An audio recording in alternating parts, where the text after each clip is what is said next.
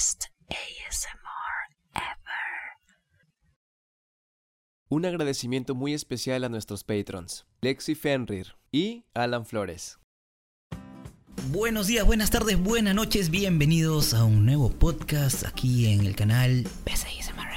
Yo soy Toto y estoy con mis amigos Tati y Teito. ¿Qué tal chicos? ¿Cómo están? Muy bien, amigo, muy bien. ¿Cómo estás, Teito? Yo también, súper bien preparado, ya listo para tener miedo, porque de verdad, ahorita estoy viendo todo totalmente oscuro en mi cuarto, no hay mucha bulla, estoy solo, así que de que voy a tener miedo, lo voy a tener, pero ya que están ustedes y también tenemos público aquí presente, que son nuestros seguidores, pues me siento un poquito más acompañado y me siento bien. Excelente.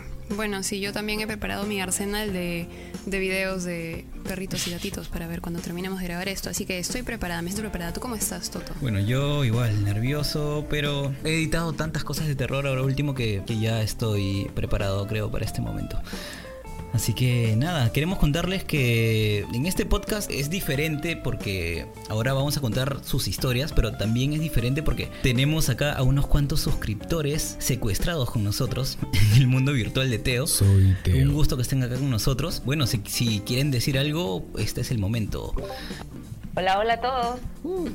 Hola a todos. Tenemos a Bere, tenemos a Lexi, Neku y a Alan. Así es, faltan algunas personas que se conecten, pero esperemos que se unan en el transcurso de, de la noche. Alan dice que ellos no están secuestrados, que nosotros somos los que estamos aquí atrapados con ellos. Bueno, sí, va a ser un podcast especial porque vamos a estar leyendo historias de terror de nuestros seguidores y eh, hemos escogido ahí algunas, las más forchis, las más fuertes, las que más causan miedo, así para leerlas. Las más intensas. Claro, en lo particular, creo que de los tres, yo soy el que no he podido verlas antes, así que mi miedo sí es real. si es que por ahí me asusto. Y nada, quiero aprovechar también para, para decirles, obviamente, que no se olviden de seguirnos en nuestras redes sociales, en Discord y nuestro Instagram como beyond.asmr. Así es chicos, y acá de hecho nos acompañan, que nos están acompañando son nuestros patrons y bueno, tenemos a Neku que ha decidido unirse a este podcast y estamos súper agradecidos con ella. No queremos dejar de invitarlos a pasarse por nuestro Patreon o por nuestro menú para que revisen las opciones que tienen para eh, adquirir muchísimos beneficios que nosotros hemos puesto ahí para que ustedes puedan disfrutar de todo lo que nosotros podemos brindarles. Así es. Y sin mucha más vuelta que darle, empecemos con las historias. Ok, la primera viene de YouTube, de parte de, si no leo mal, es Toshio, carita V, ¿no? Dos puntos V. Hay que comprar esos lentes, ¿eh? Toshio. No es que mira cómo lo he escrito, pues tiene una O y una. Es un nulo. A ver, dice: Toshio nos cuenta esta historia. Pasó que cuando era chiquita, cinco años aproximadamente, jugaba con mis dos hermanos mayores. El juego se basaba en correr hacia donde estaban los árboles. Directamente era correr hacia el bosque. Y el primero que se perdía, ganaba. Lo sé, es un juego bastante Raro. pero éramos unos pequeños, así que era nuestro juego. Bueno, jugábamos ese juego todos los días, todo normal, nadie se perdía. Pero después, en la tarde, cuando corrí a esconderme, me perdí. Tenía una desesperación bastante grande para volver a casa, pero estaba asustada, ya que estaba en plena oscuridad y sola. Como toda niña acudí a esconderme, y al esconderme, escuché un sonido espantoso. No sé cómo describirlo, pero podría decirse que era como un cerdo. Pero el sonido era más ronco. Cuando el sonido desapareció, se escuchaba un sonido agudo en mis oídos y dije, ¿ese sonido le habrá hecho algo a mis oídos? A lo mejor se me pasará en un rato. Me quedé callada y en un rato el sonido desapareció. Ya era muy de noche y yo seguí ahí y esto no sé cómo pasó. Yo supongo que por el miedo. Pero comencé a notar que a lo lejos los arbustos se movían. Corro lejos hasta llegar a un árbol gigante. Me escondí detrás del árbol y me doy cuenta que había una chica ahí. Ella parecía unos años mayor que yo. Parecía de 13 años. Era pálida, cabello negro y tenía una expresión algo apagada. Ella me pregunta, ¿estás perdida, pequeña? Yo le dije que sí. Ella me dijo que le siguiera, que me llevaría a casa. Y yo pensé, ¿qué opciones me quedan? Quiero volver. Mientras ella tomaba mi mano y me llevaba a casa, sospechaba del lugar. Se estaba haciendo cada vez más sombrío, por así decirlo. Yo empecé a decir, quiero volver. No me gusta este lugar. Volvamos al árbol gigante, por favor. No decía nada, solo me agarraba de la mano y seguía caminando.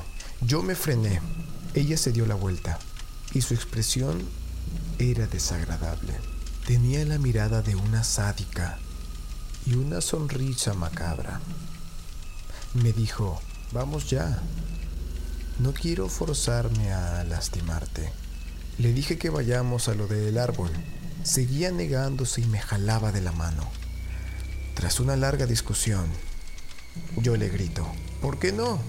¿Sabes qué? Yo misma voy a volver.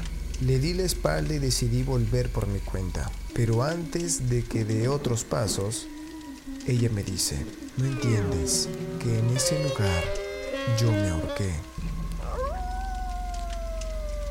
Hubo como cinco segundos de silencio. Mi piel se enfrió y se puso en piel de gallina. Sentí un escalofrío pasando por mi cuello. Me doy la vuelta y ella había desaparecido. Empecé a correr. Crucé el árbol y no paré de correr hasta que me doy cuenta que llego a casa. Cuando llego, cuento todo, pero nadie me creyó. Me regañaron diciendo que no vuelva a irme de esa forma. Yo les dije, ok, perdón, no lo volveré a hacer. Después de la cena familiar que hicimos esa misma noche, la cena era bastante incómoda ya que nadie hablaba. Yo decidí no comer y fui a dormir con mi hermano. Él es muy bueno. Hoy en día me sigue creyendo bastante bien la verdad. Cuando él estaba durmiendo, yo tenía una noche de insomnio. No podía dormir. Se me olvidó aclarar. Eran como a las 4 de la mañana. Yo miro por la ventana ya que escuché como el golpecito de una rama. Miro y estaba la chica pálida saludándome desde el otro lado del vidrio. Fui corriendo hasta la cama de mi hermano. Me acosté a su lado y me quedé agarrada a él. Me tapé con las sábanas para no ver a esa chica. Cerré los ojos con fuerza hasta que me dormí. Después no volvió a pasar nada nunca más. Han pasado nueve años. Eso fue todo lo que pude contar. No sé si pasó algo más porque no lo recuerdo. Gracias. Espero que tengan un lindo día. Adiós. Esa fue la historia de Toshio. ¿Qué les pareció? A mí la parte que más me sorprendió fue cuando la ve por la ventana. Como que, "Ah, unexpected. Yo me imaginaba que la, que, la, que la niña estaba como que en el lugar y escuchaba el sonido de las ramas, pero esas ramas cuando tú cuelgas algo, una soga sonando como como que estiras algo. Imagínate que eso la niña luego de años lo vuelve a escuchar pero dentro de su casa. Ah, sí, no, qué miedo. Buena historia, buena historia, buena historia. Dice Neku que si ella lo hubiera visto por la ventana, hacía maletas y se iba del país. Yo también, la verdad. Nunca más volví ahí, qué miedo. O sea, uno de niño a veces este, la dice, casa. no, sí, yo me voy, ¿no? Pero tus papás, que, o sea, se han comprado la casa y todo y por eso se van a mudar. O sea, te- Sí, tendría, sí, que, sí. tendría que pasarle a toda la familia así tipo película o, o- o historias de ultratumba de Discovery que antes daban, donde le pasa toda la casa, o sea, pata, avientan los cuadros, tipo el, conjuro, y ahí creo que ya la piensan y dicen, nos vamos, ¿no? Pero por lo general cuando le pasa a un niño, por lo general no, no le suelen hacer mucho caso. Es, pero por lo general eso le pasa a, a- a- o sea, a la gente gringa. Por lo general la gente gringa, los papás gringos dicen, hijo, es fue solo una pesadilla, regresa a la cama. Pero no, los papás latinos, sí, sí, sí, sí, llaman al padre, al sacerdote, te hacen la limpia, sí, sí. Es Con su diferente. es diferente. litúrgico, ¿no? Claro, claro, sí, sí, sí. Te pasan el huevo, todo. Ok, esta historia viene desde, desde Chile y nos la cuenta nuestra amiga Lexi Fenrir. Un saludo muy especial para Lexi Fenrir. Y dice así. Existen muchas historias de rituales que se celebran en la noche de San Juan, y aunque es una fecha diferente, esta historia les interesará. Aquella noche de San Juan, cuando aún era un adolescente, quise probar mi valor con el ritual de dar la vuelta a la manzana. Justo a las 12, y a pesar de las quejas de mi madre, salí con mi mejor cara a descubrir qué me deparaba aquella prueba. El silencio era casi inexplicable, ya que vivo en un sector urbano. Desconozco si era mi cerebro jugándome malas pasadas o de verdad existía un ambiente extraño, pero las luces de los postes parecían casi efímeras, con un halo de niebla que les impedía iluminar con normalidad. Caminé por aquella calle vacía, sin muchas expectativas, ya que a pesar de que me gusta lo paranormal y macabro, he visto muy pocas cosas durante mi vida. Cuando daba la vuelta hacia la otra calle, el frío se hizo presente. No quise analizarlo demasiado, pero era distinto al frío de la zona, con la capacidad de internarse bajo la ropa. Luego de encogerme un poco y frotar mis brazos, continué mi camino. Fue en ese preciso momento en que sentí que algo extraño sucedía. No veía absolutamente a nadie pero sentía que no estaba sola. Por extraño e incomprensible que parezca, a lo lejos, a mis espaldas, comenzó a escucharse el sonido de pisadas de algo parecido a un caballo. Parte de la prueba es caminar siempre hacia adelante, sin correr, sin gritar, sin hablar y sin mirar atrás. Pero en ese momento mi cuerpo completo me lanzó la alerta y se preparó para correr, desplegando sonoros latidos en mis oídos. Como mi cerebro intelectual se negó a cooperar y aceptar que algo paranormal pudiera estar pasando, seguí caminando con el paso más seguro que pude, intentando crear explicaciones a lo que escuchaba. Me perdí en pensamientos que intentaban darle coherencia a la situación, cuando aquellas pisadas se hicieron más sonoras, acercándose de manera peligrosa. Sin previo aviso, algo frenó en seco justo a mi lado, logrando que mi cuerpo se paralizara por completo. Mi valor se esfumó inmediatamente y todo atisbo de pensamiento coherente se alejó volando. Mantuve la mirada al frente, mientras de reojo podía ver una enorme criatura a mi lado, de unos dos metros, peludo y negro, que se mantuvo quieto a escasos centímetros de mí. Por unos segundos creí que mi corazón se había detenido y me iba a desmayar, pero su respiración en mi rostro me trajo de nuevo a la realidad. En ese momento me eché a correr hacia adelante en dirección a mi casa.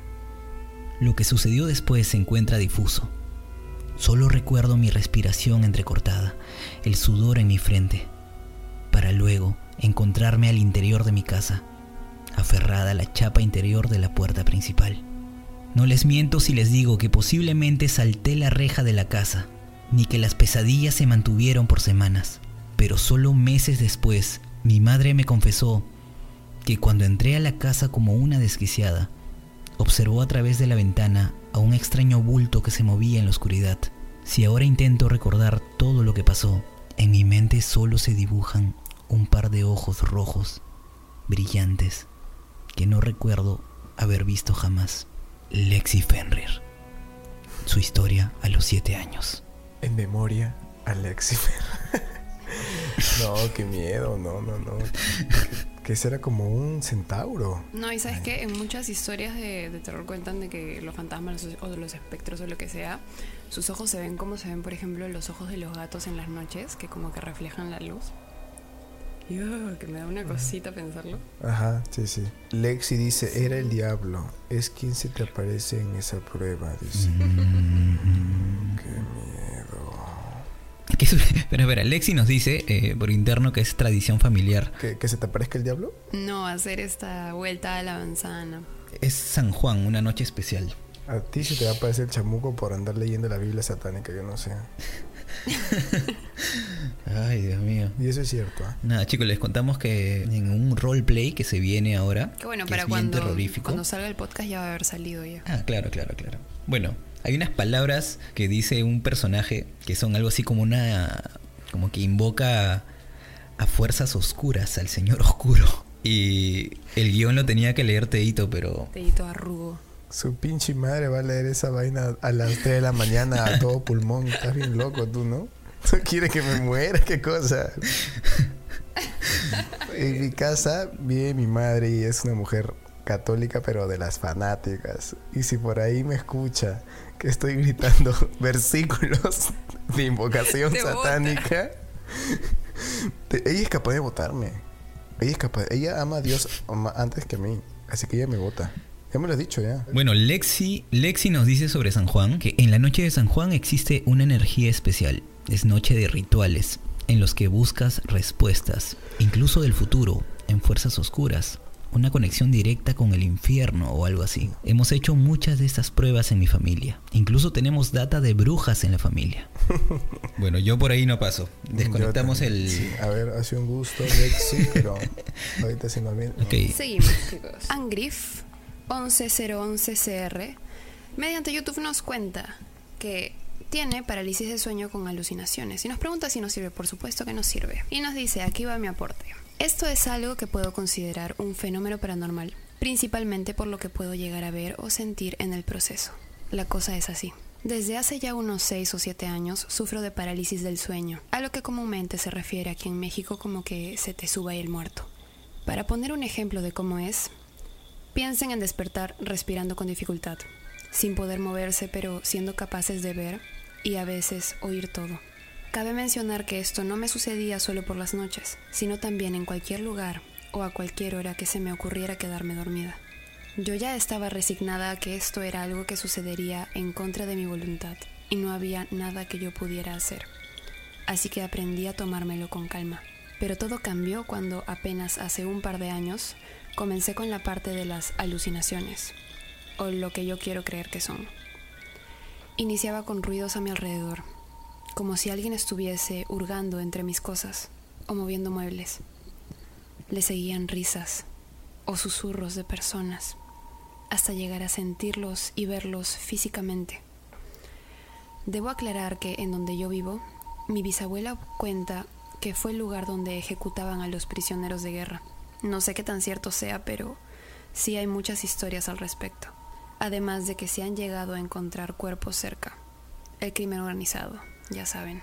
Yo no quería asustarme porque creí que eran cosas que yo misma estaba produciendo, por así decirlo, ya que en ese entonces estaba muy estresada por cuestiones del trabajo y la escuela, por lo que mis conocidos sugerían que quizás mi cerebro estaba aún muy activo por las noches y esto solía ocurrir en consecuencia. Pero aunque así fuera, las cosas no dejaban de asustarme. Y más cuando una noche me desperté de lo más tranquila, un poco extrañada porque no sucedía nada extraño como de costumbre, revisé mi celular para ver la hora, pero no encendía. Entonces me levanté a encender la luz para buscar mi cargador, pero la luz tampoco encendía. Me enojé un poco porque creí que se había ido la luz, y como ahora no tenía batería para la alarma, tendría que quedarme despierta hasta que llegara la hora de irme a la uni. Todo estaba tranquilo, pura paz y silencio. Ya hasta me estaba poniendo zen, hasta que empecé a escuchar risas en la sala de la casa. Era sin duda la risa de mi mamá cuando ve los programas estos chafas de Televisa. Entonces pensé, no hay luz. ¿Cómo está viendo la tele? Salí de mi cuarto. La luz del pasillo tampoco encendía. Bajé y en la sala sentados estaba toda mi familia, toda, mis papás y hermanos. La tele solo era una luz morada y ellos se reían, pero sin abrir la boca siquiera. Estaban paralizados, viendo al frente, pero aún así se escuchaban sus risas. Fue horrible. Intenté hablarle a mi mamá, pero la voz no me salía. Me fui corriendo a mi cuarto toda asustada, pero al terminar de subir todas las escaleras para llegar, el pasillo estaba lleno de algo que parecía un humo negro, muy extraño. Me armé de valor y lo atravesé para llegar a mi cuarto. Ahí me tiré en mi cama y me cubrí esperando a que amaneciera. Pero ahí les va el super plot twist. Yo todavía estaba dormida. Había tenido un falso despertar. Creí que me iba a quedar así para siempre porque porque no podía despertar de verdad. Tuve como tres falsos despertares antes de que de verdad pudiera despertar. Después de esto ya no tengo parálisis, pero sí falsos despertares. Ya me he informado más al respecto para evitar cualquier cosa mala que pueda pasarme. Ahora esto me sucede con menos frecuencia y cuando me sucede sigo una especie de protocolo si me despierto. Uno, Intento encender la luz y si no enciende, ya valió todo. 2. Si me atrevo a salir del cuarto por curiosidad, siempre debo asegurarme de cerrar bien la puerta. 3. Si noto algo demasiado extraño, como una sensación de acecho u hostilidad, debo regresar rápido. 4. Si hay algo o alguien que llega a tocar mi puerta, otra vez, no abrir hasta que me sienta segura. Esto último lo comparto por si a alguien le pasa algo parecido porque sé que mucha gente le pasa o le ha llegado a pasar alguna vez. No sé si esto será tomado en cuenta, pero es una pequeña, larga aportación. Que tengan dulces sueños. Parálisis de sueño. ¿Qué tal? ¿Ustedes han tenido parálisis de sueño alguna vez? Yo una vez. A mí sí. A mí sí me da bastante. Pero lo bueno es que yo no veo nada raro. Yo siento, o sea, tengo sensaciones físicas, tipo que siento como si me pasa electricidad y cosas así, pero no escucho cosas, no veo cosas felizmente. Yo soy una roca. Cuando duermo, duermo y me quedo seco. Pero una vez me recuerdo claramente, fue hace poco que estaba durmiendo y era de día y estaba todo iluminado en mi cuarto. Y abro mis ojos y no podía ni hablar ni hacer nada. Todo mi cuerpo estaba tieso. Y luego, estando en ese estado, dije, entonces, ¿esto es un para una parálisis de sueño? Qué bien, yo sí tuve parálisis de sueño muy seguido por una época y viví de todo, ¿ah? O sea, eran eh, no solamente escuchar cosas, sino la sensación de que tu familia va por ti y comienza a pedirte que, que te levantes, que te despiertes. Y tú les quieres decir, oye, aquí estoy, pero no te escuchan. Sí, no, lo feo creo de las parálisis de sueños es que te estresas por así decirlo, porque obviamente es algo feo, por así decirlo, es algo que, te saca de tus casillas, ¿no? Es algo que te, te asusta y al mismo tiempo no hay forma que salgas de esto a menos que te relajes. Entonces es una cosa bien complicada manejar tus emociones subconscientes, por así decirlo, en ese momento. Es, es, es, feo. Las parálisis de sueño son feas. Claro, y eso de que se te sube el muerto, claro, hay una sensación en la cual sientes un peso encima tuyo que, que no te permite moverte y tienes dos cosas, ¿no? O luchar contra eso o dejarte llevar. Y yo varias veces he luchado contra eso, ponte, pero también ha habido momentos en los que dije, ya no importa, me dejo llevar. Y es como que, ¡ah! Siento que algo entra, no sé. Y creo que desde ese momento estoy endemoniado, chicos. Por eso crea esos guiones con la Biblia satánica para jalar más gente. que no te engañe, chicho. Vamos con la siguiente historia. Y dice así. Y esta historia llega a cargo de Angie Linares desde Instagram.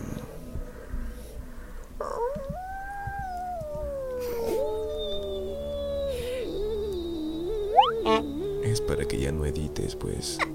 Ahora viene con efectos. Perfecto. Empezaré diciendo que yo vivo en casa de mi abuela, en la cual también viven algunos de mis familiares. Me acuerdo que yo estaba de vacaciones y mi prima también. Entonces nos encantaba desvelarnos a lo menso y quedarnos dormidas en la sala, pero esa vez no podíamos, entonces decidimos dormir en su cuarto, donde habían dos camas. En una dormía su mamá con su hermano y en la otra ella, por lo que yo dormiría con ella. Nos quedamos dormidas y pensarán que todo estaba good, pero no. Yo tuve un sueño rarísimo, pues soñé que iba a la farmacia y cuando iba a pagar, alguien se me adelantaba y me sonreía. Recuerdo que estaba vestida de blanco, era de piel blanca, su cabello lo tenía amarrado de un chongo y sus labios estaban pintados de rojo. Y pues yo obviamente me sacaba de onda porque alguien que desconocía estaba pagando lo que yo compré. Entonces cuando dieron el cambio yo lo recibí, pero cuando se lo iba a dar a la desconocida, Pues, ya amigo. no estaba. Desperté y no me acordé de ese sueño hasta el desayuno, pues mi tía toda espantada dijo que se despertó a eso de las 3 de la mañana y que cuando volteó a vernos había una mujer sentada en medio de mi prima y de mí y que la confundió con mi otra prima porque parecía que traía algo brilloso en las manos, que a mi tía le parecía un celular, hasta que se dio cuenta que estaba vestida de blanco y tenía el cabello cubriendo su rostro. Se espantó y abrazó a su hijo, y me acordé de mi sueño extraño. Me traumé y en mi vida me he vuelto a dormir en ese cuarto. Y eso fue todo. Número ¿Qué tal, 4. chicos? Yo a veces tengo sueños súper raros donde yo, yo estoy a veces en un cuarto, en una habitación echado, como ahorita por ejemplo, donde no veo absolutamente nada, solamente veo la luz de la pantalla y todo está en tinieblas. Pero en mis sueños a veces yo estoy echado así en mi cama y veo que alguien pasa a través de la puerta. O sea, no pasa a mi cuarto, no que pasa, cruza la puerta. Pero es alguien como así, como si fuera un enano, con pelo corto negro, de piel trigueña y con una so- y, con pequeño bigote pareciera y con una sonrisa macabra en la cara, pero pasa mirándome. O sea, no pasa de frente, sino pasa mirándome, o sea, con la cabeza mirándome a mí. Y en eso yo me paro corriendo. Es que a veces a mí me da ataques de, querer atacar lo que me, lo que me, lo que me, lo que pienso que me, ataca. Me paro, lo correteo y no está. Entonces me voy a otro lugar. Ponte, me voy a la cocina y veo que pasa otra vez mirándome. Es como eso es una persecución donde me muero de miedo, pero a la vez digo, ¿quién demonio eres? Entonces es una cosa que me pasa. Entonces cosas así suceden, pero en mis sueños. Ya si me pasa en la vida real es probable que haya muerto del susto, ¿no? Ah, en tus sueños. No, sí, no, tan loco no. No. Yo pensé que en la realidad. No, si me pasa, tú una si me pasa en la en realidad, casa. ya olvídate, no, no, no. Chicos, Tati se tapó los oídos. sí, cállense. Ya, seguimos Es chicos. el sonido de mis pesadillas. Creo que es uno de los sonidos que trauma a la gente. Esta historia viene de, nuestro amigo McDonald's. Ah, no, perdón, McDamashed. Y dice así. Bueno, acá les va. Esto me pasó cuando tenía 10 y ahora que tengo 20 me sigue dando cagazo. me sigue dando pegazo. Yo estaba internada por neumonía. Me sentía súper mal. Y lo que hacía todo el día era dormir. La habitación donde estaba era grande y tenía dos camas. Un día, nadie de mi familia me pudo venir a cuidar y tuve que pasar la noche sola. Resulta que otra vez me dormí la mayoría del día y al levantarme eran eso de las 7 de la tarde. Me di la vuelta y me asusté al ver a una señora de unos 80 años en la otra cama acostada. Ella se giró y me sonrió sin mostrar los dientes. A mí me dolía mucho hablar y trataba de no hacerlo, por eso solo le dije, hola, y me acosté otra vez. Entró una enfermera que era súper cariñosa conmigo. Me trajo la comida y me hizo nebulización.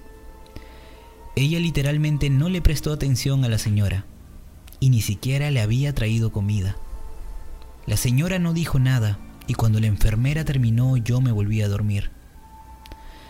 Me levanté a eso de las 2 de la mañana y al darme la vuelta, la vieja estaba parada en el medio del cuarto riendo. Y cuando se dio cuenta que yo la estaba mirando, me miró con una cara de odio que todavía hace que me muera de miedo. Yo me di la media vuelta y me volví a dormir a punto de llorar. Al día siguiente, me levanto porque mi mamá me estaba acariciando el pelo. Me explicó que recién había llegado y me preguntó cómo había dormido. Yo dejé de prestarle atención cuando vi que la vieja no estaba y la cama estaba perfectamente tendida. Le pregunté a la enfermera qué pasó con la señora y ella me dijo que no habían traído a nadie. Yo estaba pálida y empecé a respirar mal, casi me agarra un paro cardíaco, les juro. Me tuvieron que poner oxígeno porque casi me muero. Desde ese día pedí que me cambiaran de habitación y cuando salí de alta, nunca más volví a pisar ese hospital. McDamash. Ah, su. Número Qué fuerte, ¿eh? 3. Fuerte, fuerte, fuerte, fuerte. Miedo. La clásica de los hospitales, ¿no? Que siempre hay... Yo no sé cómo será la gente que trabaja en las morgues, ¿ah?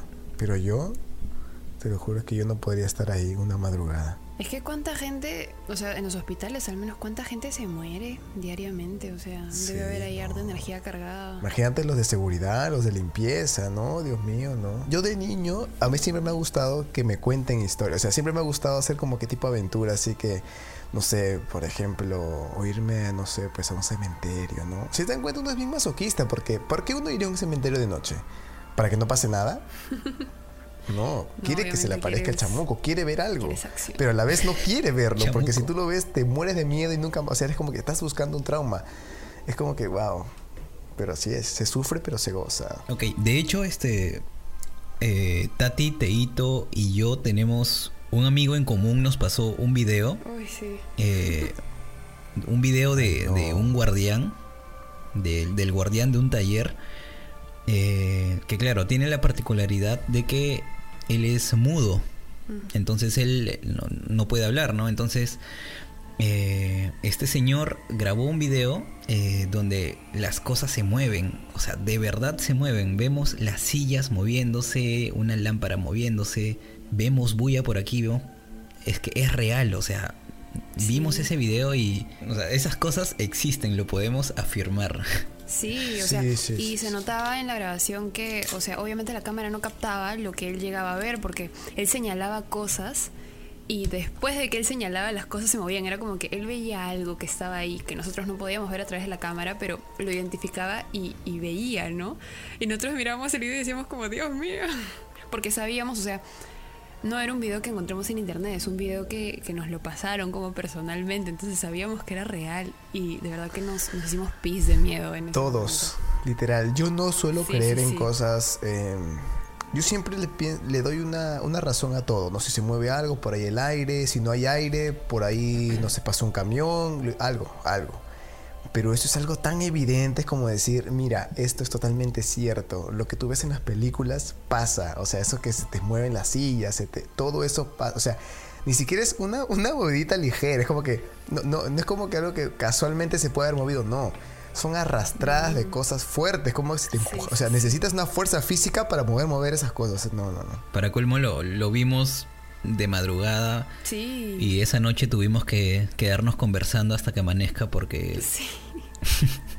porque Sí, no queríamos colgar para no estar solos. Bueno, y vamos, Vamos. entonces con la siguiente historia. Vamos con la Vamos con la siguiente siguiente historia. Ya, esta historia viene de parte de Camila U a través de YouTube. Y Camila dice: U. Camila U.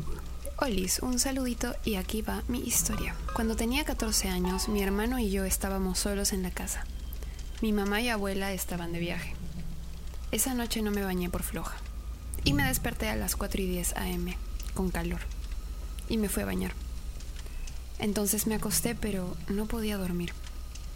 De la nada escuché un grito en la esquina de mi casa, como si fuera el de una chica.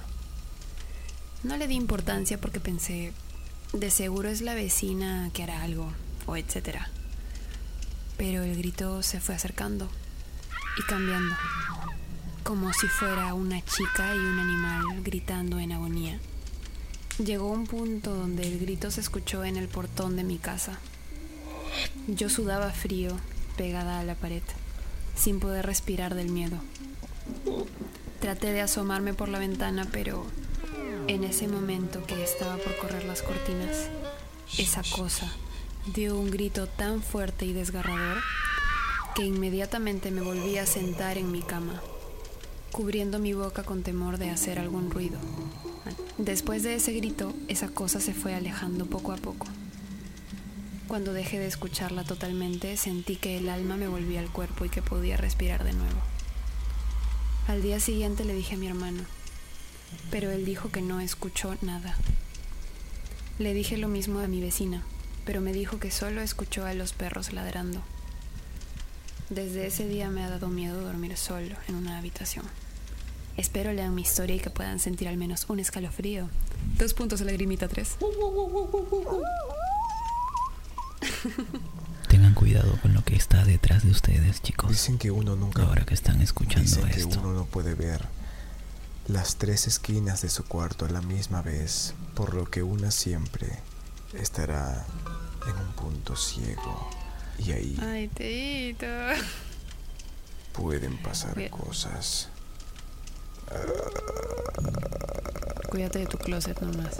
Y esta historia llega gracias a Spider-Man comiendo. Pero que eh, supuestamente tenía que dar miedo y, y ese nombre, pues. Pero nada. Regresamos al feeling. Y, de verdad, es hay un Spider-Man comiendo. Sí. Con máscara. Ok.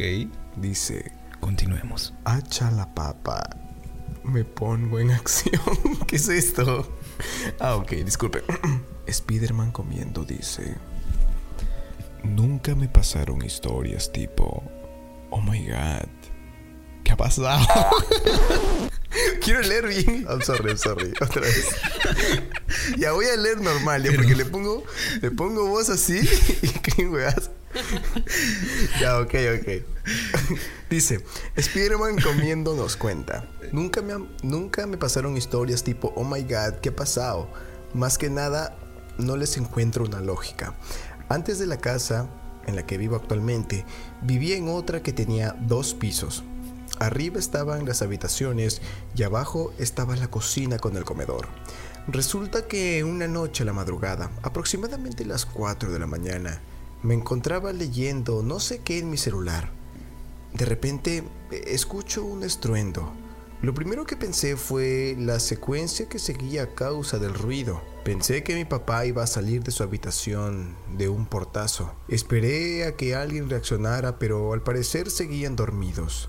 Me extrañé de tal acción, así que, como todo una campeona, decidí bajar para ver qué era lo que había pasado. Cuando salí de mi habitación, me asomé por el barandal de la escalera por las dudas, y ahí es donde me empecé a asustar. Pensé que se habían metido a robar. Hacía poco tiempo que le habían desvalijado la casa al vecino. Cuando voy a entrar a la pieza de mis papás, escuché la voz de mi mamá que provenía de la cocina. No es broma. Ahí me agarró un ataque de pánico. Mi mamá me había dicho mi nombre. Baja a ayudarme a hacer la pizza. Ese fuerte ruido que había escuchado antes era supuestamente mi mamá golpeando la masa contra la mesa. ¿Por qué mi mamá estaría haciendo una pizza a las 4 de la mañana? No sé qué me pasó en ese momento, pero no podía moverme. ¿Qué había pasado? El cuadro que estaba en la pared del trayecto de la escalera se había lanzado al piso. No lo pensé dos veces y me fui a mi habitación. La típica de, si yo no los veo, ellos no me ven. Y me tapé hasta arriba. No sé cómo hice, pero dormí. La mañana siguiente fue la peor parte. Cuando bajé al comedor a saludar a mis papás, ellos estaban debatiendo de dónde estaba la harina porque querían hacer pizza para almorzar. Desde ese día, nunca encontramos la harina que habíamos comprado. Es un poco raro el final, pero siempre me queda ese miedo a escuchar la voz de alguien conocido en algún lugar donde no debería estar. Dicen que si las energías que quedan en el lugar son malignas, van a hacer todo lo posible por atraerte a un lugar para poder hacerte algo. Por lo menos era un fantasma que quería aportar con la gastronomía de- del hogar. Sí, ¿no? Porque eligió la, la cocina. pásame, ¿no? Ayúdame a preparar la pizza. ¿Qué pasaría si la, si la niña hubiera bajado a ayudar a hacer la pizza? ¿A quién se hubiera encontrado? Se la comían. Se lo comía. Lo usaban de ingrediente. Este, es que, cl- claro, creo que lo que supuestamente quiere contar es que es como que estas presencias observan para ver de qué forma pueden engañarte para traerte hacia ellas, ¿no? Eso creo que es como que un poco lo terrorífico. Miguel dice, ¿quién rechaza una pizza? está buena la música. Sí, yo también creo que bajaba. Yo decía, ¡Ah, ¿pizza? Obviamente. Pizza a las 4 de la... obviamente. Claro. Pizza a las 4 de la mañana. ¿Qué sí he hecho bien para merecer tanta, tan- tanta bondad en esta vida? Pizza a las 4 de la mañana, por hora. supuesto, claro. Ah, sí, sí, dicen que cuando hay presencias malignas, tienes que... Yeah. Son dos opciones, ¿no? Creo, o rezas o este o insultas, ¿no? Sí, si es duende, le orinas. ¿Qué? Sí, ¿verdad? Si es duende, le orinas o le tiras caca. Así me han dicho. ¿Quién te así dicen eso? que en la ¿Quién te sierra enseñó hacen eso? eso. Si ¿Y ven un dónde, ¿y duende, dónde le para orinas. duende? Con el miedo, si no te vas a cagar. a ver.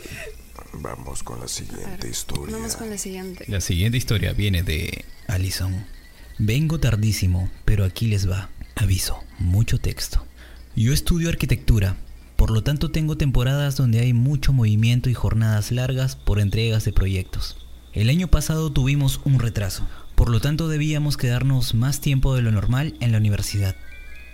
Normalmente nos quedábamos hasta tipo 9 de la noche, pero un día en específico nos quedamos pasada esa hora, pero solo nos quedamos tres personas. El edificio de arquitectura es el último en todo el campus, por lo tanto es más solo por la noche. Mis compañeros y yo estábamos trabajando en el tercer nivel, cerca de las escaleras principales y el ascensor. Al principio todo iba bien, estábamos trabajando y a la vez tratando de dar buen ambiente para no aburrirnos. En un momento que nos quedamos en silencio, se escuchó como si alguien abriera y cerrara una puerta. Y como estábamos en el salón frente a las escaleras, si había alguien y quería bajar lo veríamos pasar, ya que las puertas tienen como una ventanita. Y pues nadie pasó. Salimos para ver quién era por si lo conocíamos. Y pues cuando salimos no había nadie. Ok.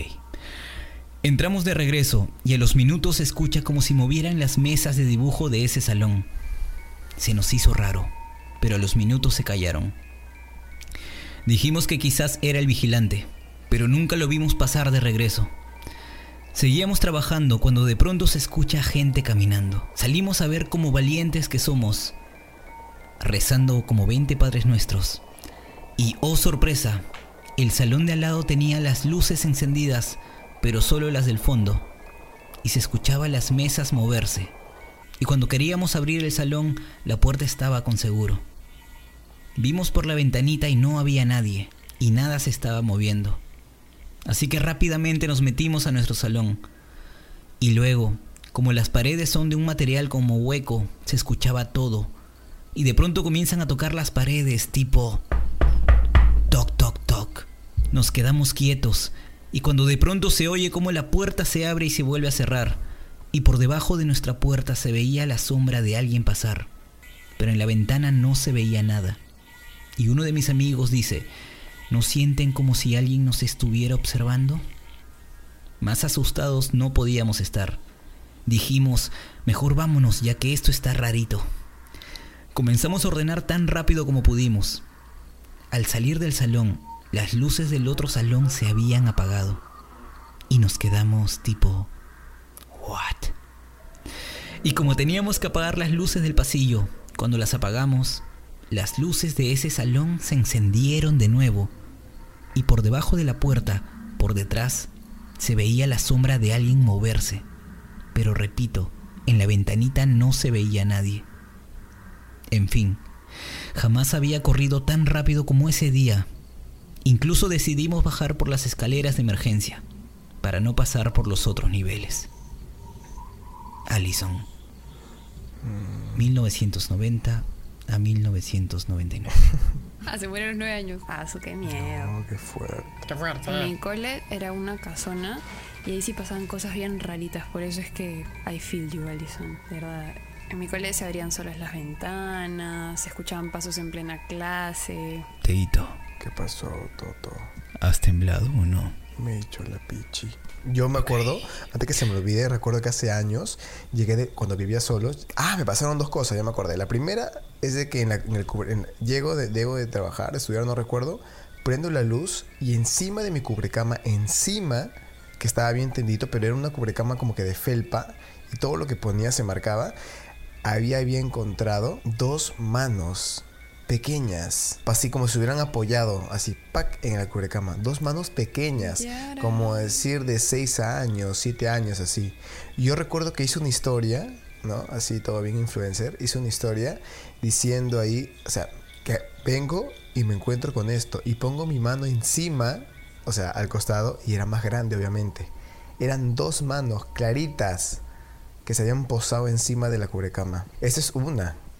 Luego me acuerdo que cuando trabajaba y me levantaba a las 5 de la mañana, yo vivía solo, obviamente. Entonces yo, por lo general, es que me levanto, prendo la luz, me, eh, justo tengo el baño cerca. Ahí mismo me alistaba, me cambiaba, yo me bañaba un día anterior, ahí sí que solamente me lavaba la cara para despertarme bien, me cambiaba en mi cuarto y me iba, dejaba todo oscuro. Yo cuando me levantaba todo estaba de noche, todo, la calle, todo, todo. Venían a recogerme. Y cuando yo regreso a mi casa, yo, yo vivía solo, Imagínate el miedo que recorrió mi cuerpo cuando yo entré, pasé ese pequeño pasadizo y encuentro la luz prendida, no de mi cuarto, sino del cuarto que fue de mi mamá antes que viajara. Estaba prendida y a mí automáticamente lo que hice fue decir mamá o dije ¿quién está ahí?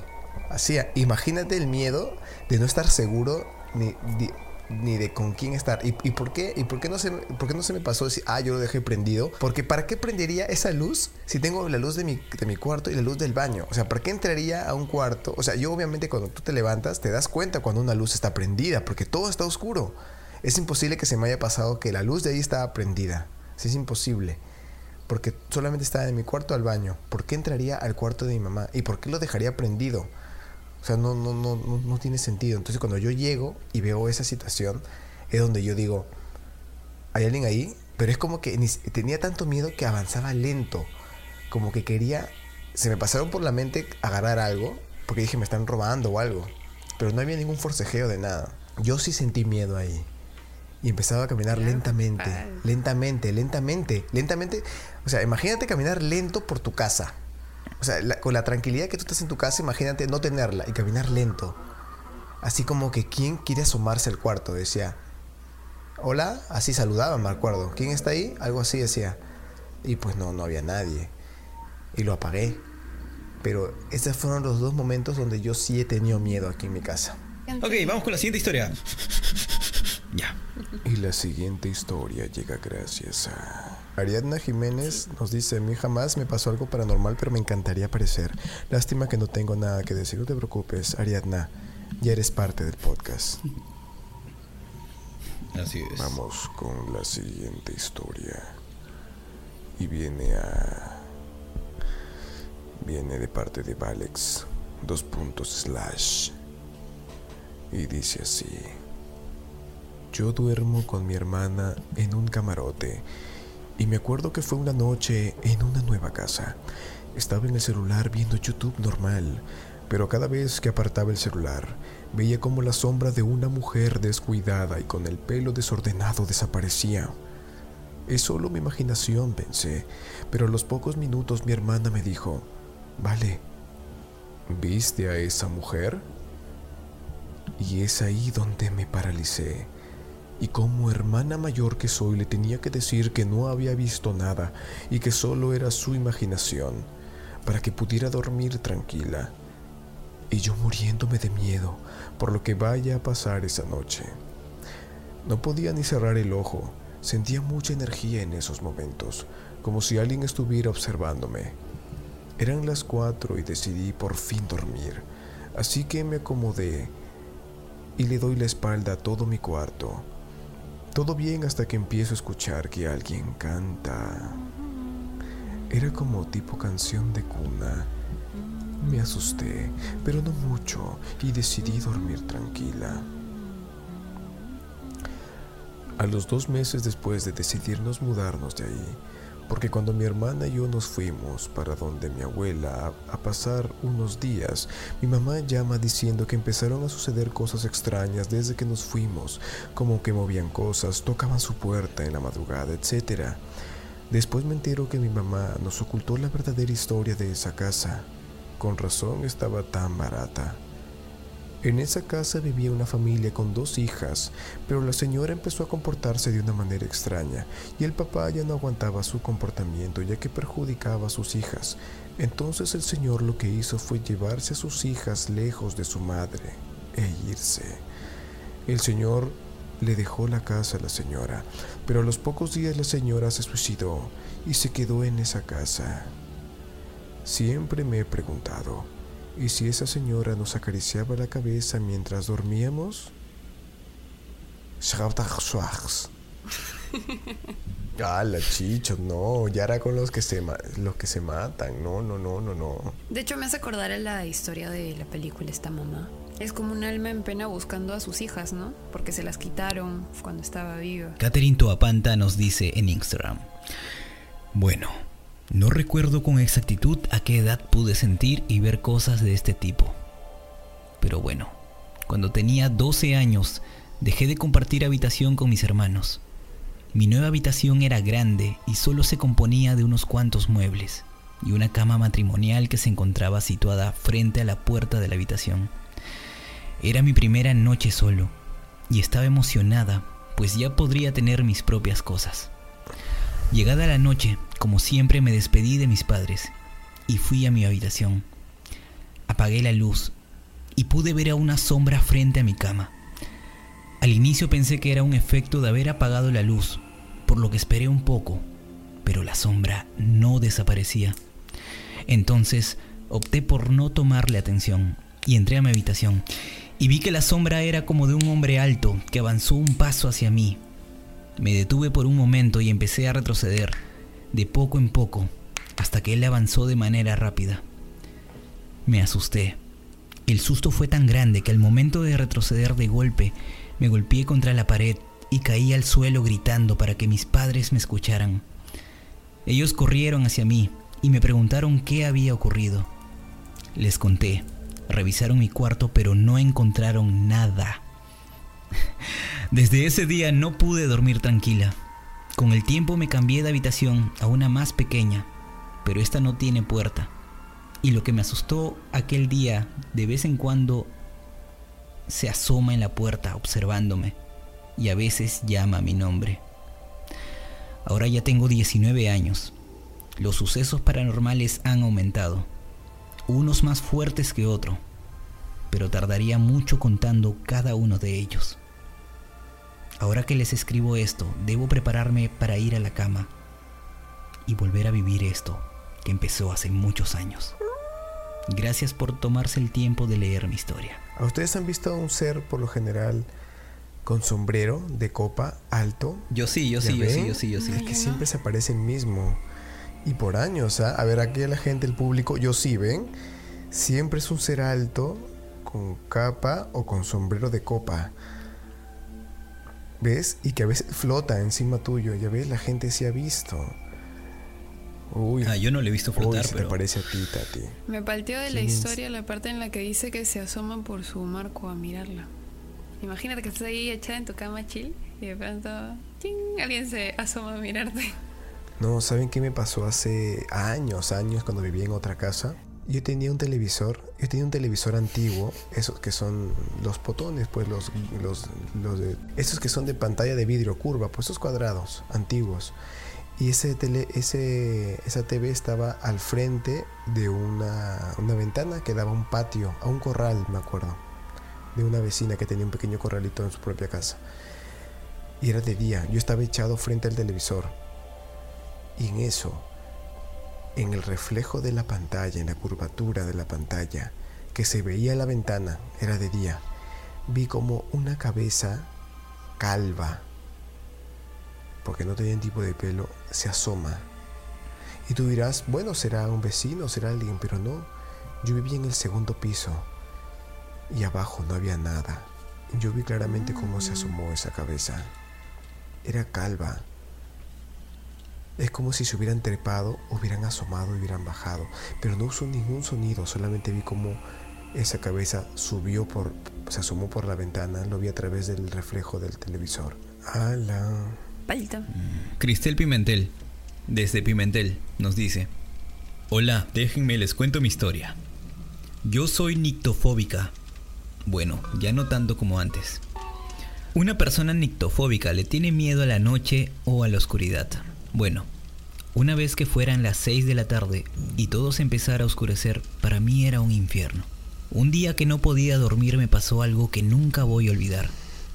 Yo solía tener muñecas en mi closet. Todas estaban bien ordenadas y sentadas una al lado de la otra.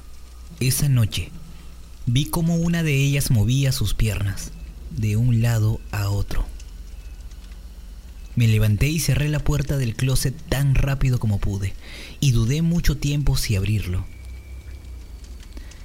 Una noche, milagrosamente me quedé dormida hasta que pasa lo siguiente. Mi cama está frente al closet y podía mirar perfectamente si se abría.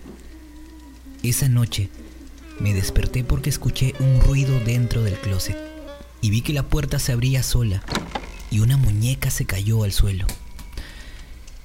No sé cómo me paré de la cama, pero lo que hice fue prender la luz. Agarré todas las muñecas y las boté. Las boté sin que mi madre supiera. Hasta hoy en día, mi familia no sabe por qué no duermo de noche en mi cuarto, a pesar de la edad que tengo. Y no hay una sola vez que abra el closet y no me acuerde de eso. Cristel Pimentel. A mí se me dan un poco de miedo las muñecas. ¿Tú llegaste a conocer a Norman? Claro. Sí. ¿Quién es? No me acuerdo si lo vi en persona, pero sí lo reconozco. Para la gente que no los sepa, ojos. es un muñeco que mueve los ojos y la Ah, boca. O sea, Es un mueve muñeco los, los articulado, como párpados, para los párpados. ventrílocuo. Ajá, Ujú. como para ventrílocuo. Así como el de las películas de terror, así. ¿Qué pasa si un no, día despiertas y te está está a mi- mirando? Está a mi costado.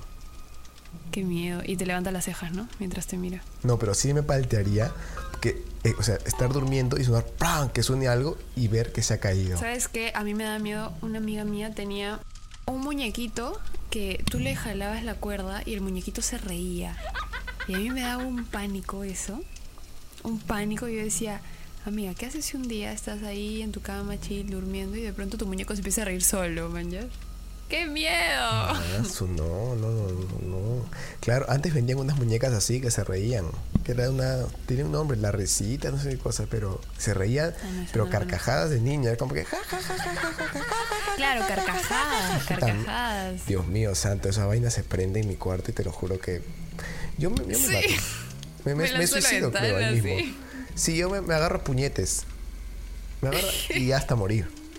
Adiós. A mí una vez de, chi- de, de niña me regalaron una muñeca de porcelana. Esa muñeca jamás en su vida salió de su caja porque me daba un re pánico.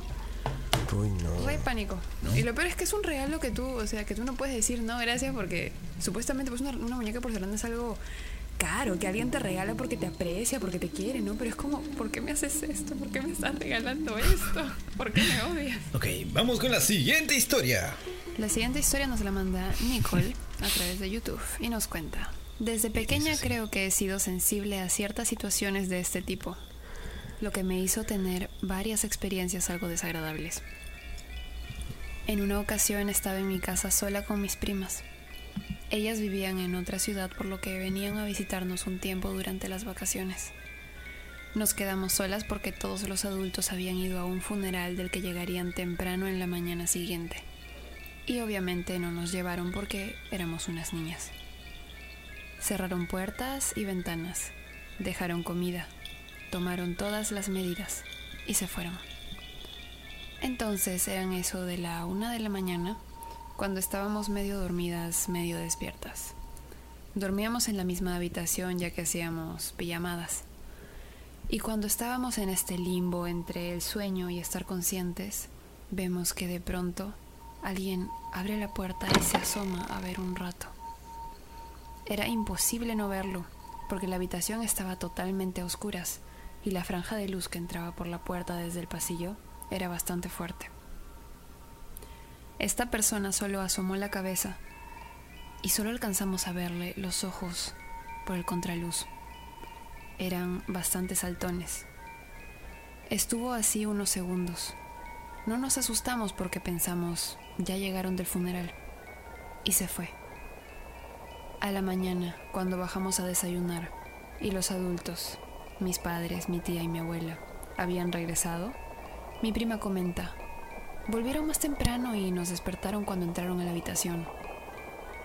Entre los adultos se vieron las caras y respondieron que ellos acababan de llegar y que jamás pasaron a vernos a la habitación, sino que hicieron el desayuno de inmediato porque sabían que íbamos a tener hambre. Somos, sobre todo yo, soy muy comelona.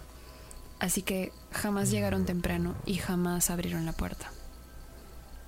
En la tarde mientras merendábamos, mi prima vio hacia la ventana y su cara se crispó. Dijo que vio los mismos ojos que vimos en la noche, ahora en la ventana, viéndonos. Hasta el día de hoy, que tengo 20 años, no puedo explicar ni tengo idea de qué era eso. Y la última historia llega gracias a Vale Torres y dice así. Desde siempre he sido muy susceptible a las energías y tengo la habilidad de sentir y a veces ver fantasmas. Es algo de familia. Generalmente trato de ayudar a los que me encuentro. Solo así me dejan de seguir y pueden descansar. Claro que como en este plano terrenal hay buenos y malos, nunca me había encontrado con uno malo. Hasta hace un año. Yo tenía 15 y una noche soñé con una chica llorando horriblemente. Me pedía sollozando que le ayudara, así que le traté de calmar. Aún con lágrimas en los ojos, me dijo que todos la estaban ignorando. Le expliqué el por qué. Ella estaba muerta y le ofrecí mi ayuda para que pudiera descansar. Me dijo que lo más probable fuera que la hubiera matado su madre, que la detestaba por ser un constante recordatorio de su suicida esposo. Me dijo que nunca nadie le había tratado de ayudar y que lo único que necesitaba era estar a mi lado un día, solo un día. Acepté, le di la mano. Ella me sonrió y sentí un escalofrío. Desperté por la alarma de mi celular e hice mi rutina normal. Pero siempre veía por el rabillo del ojo una sombra y al voltear no había nadie. Supuse que era ella. Mi día fue bastante normal. Por la noche no tuve mayores inconvenientes. Volví a soñar con ella y me dijo, muchas gracias por lo que me has dado. Sin ti nunca hubiera podido vivir feliz. Me extrañó que dijera vivir, pero no le di importancia. Dos días fueron completamente normales y pensé que ya había terminado eso. Pero me empecé a enfermar mientras más días pasaban, me sentía más débil, sin fuerzas, ni siquiera podía levantar un vaso lleno de agua sin usar ambas manos y temblar por el esfuerzo.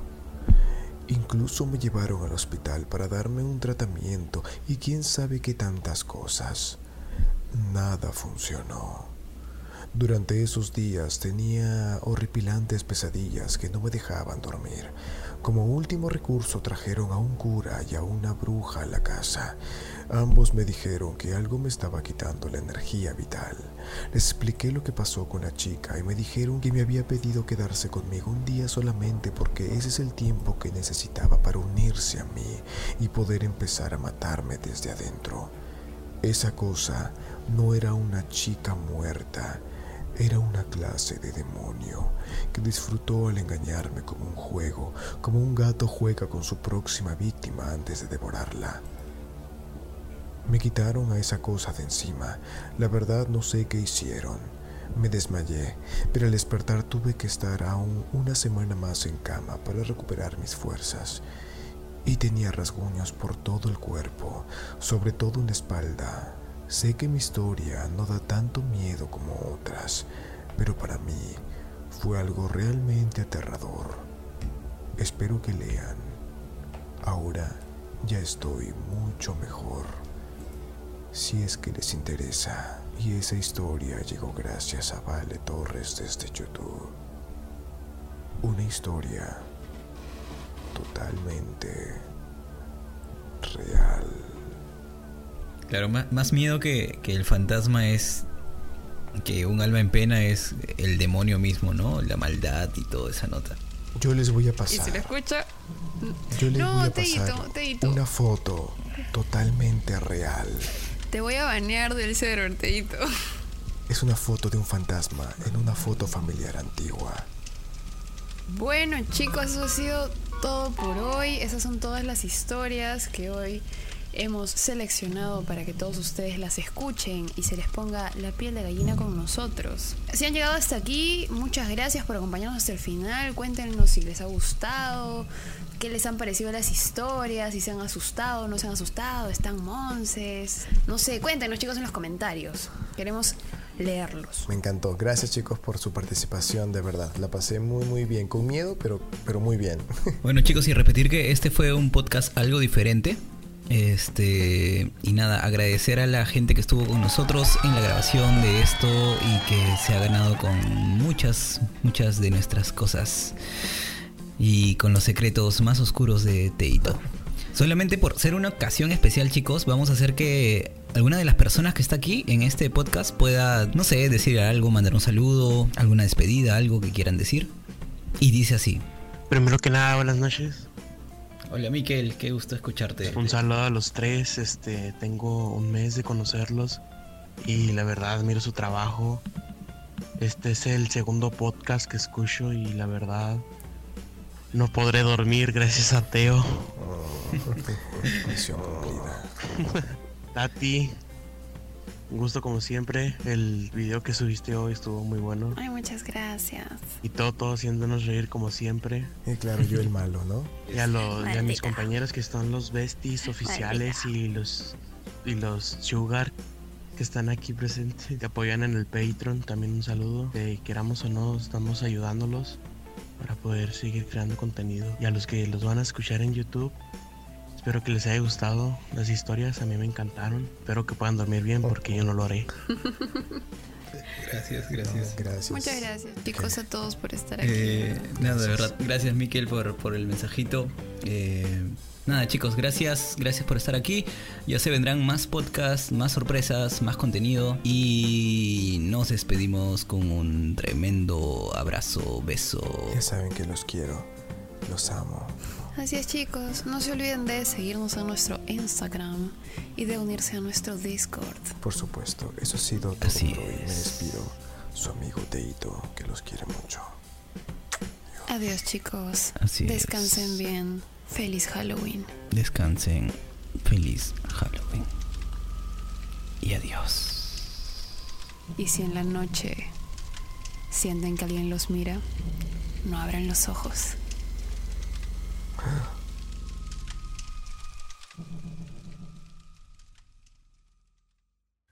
Best ASMR